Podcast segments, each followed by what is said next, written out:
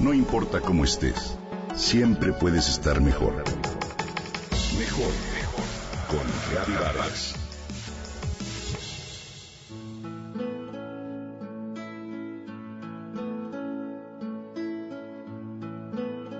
Desde pequeña tenía mi vida planeada, me cuenta una radio escucha.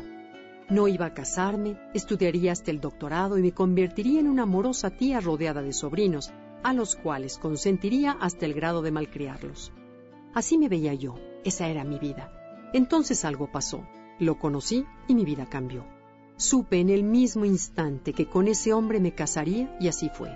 El primer plan de vida modificado, pero la cosa no paró ahí.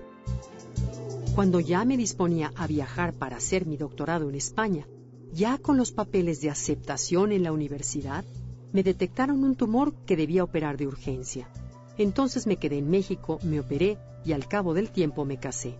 ¿Quieres hacer reír a Dios? Versa un dicho, cuéntale tus planes. No se trata de un mensaje desmotivador, sino más bien es una invitación a aceptar que no todo está bajo nuestro control y que debemos aprender a soltar. Pensamos que podemos controlarlo todo y queremos controlarlo. Sin embargo, hay cosas sobre las cuales no tenemos poder alguno. Debemos aprender a aceptarlas y fluir con ellas. Dejar de aferrarnos a las cosas nos abre hacia el aprendizaje y nos da la oportunidad de conocernos mejor. Sobre todo, de aceptar que la vida es un constante cambio. Soltar no es quedarte estático, sino fluir con la vida. Vivir con alegría y tranquilidad con la certeza de que hicimos nuestro trabajo lo mejor que pudimos. No hay un manual para todo. No podemos controlar todas las situaciones de la vida ni estructurarlo como quisiéramos. Hoy nos hemos transformado en personas que pretenden que las cosas funcionen de acuerdo con nuestras expectativas, que intentamos controlar cada detalle y que debe corresponder con el guion. Existe el caos y seguir la estructura no garantiza el éxito. Constantemente buscamos controlar las situaciones y las personas, pero controlar nos vuelve rígidos, pone en riesgo nuestro balance personal y nos lleva a tener un sentido de superioridad y de manipular a los demás, lo cual a nadie le gusta. Hay que soltar, y para soltar hay que dejar de controlar.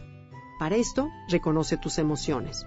Cuando te conoces mejor, comienzas a verte y a escucharte, a escuchar los puntos de vista de otros, escucharlos con interés, sin interrumpirlos o anteponer lo que piensas.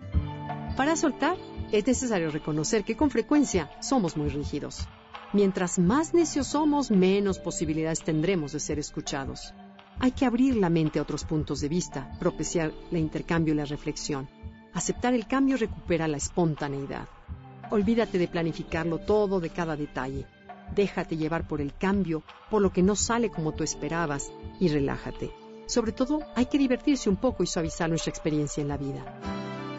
Soltar implica dejar que cada quien en nuestra vida nos hagamos responsables de nosotros mismos y no sentirnos obligados a tomar decisiones por alguien más. El Dalai Lama lo decía, nuestros problemas se deben a un apego apasionado a las cosas y a deseos que nunca se satisfacen por completo. Entonces, generan aún más angustia y percibimos a las cosas como entidades permanentes. Partamos del hecho de que la rigidez es contrario al movimiento y al avance. Así que abrámonos al cambio y viviremos mejor.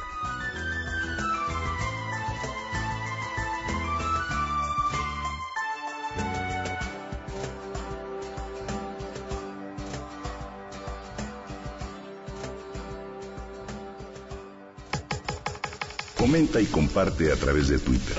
Gaby-Vargas. No importa cómo estés, siempre puedes estar mejor. Mejor, mejor. Con Gaby Vargas.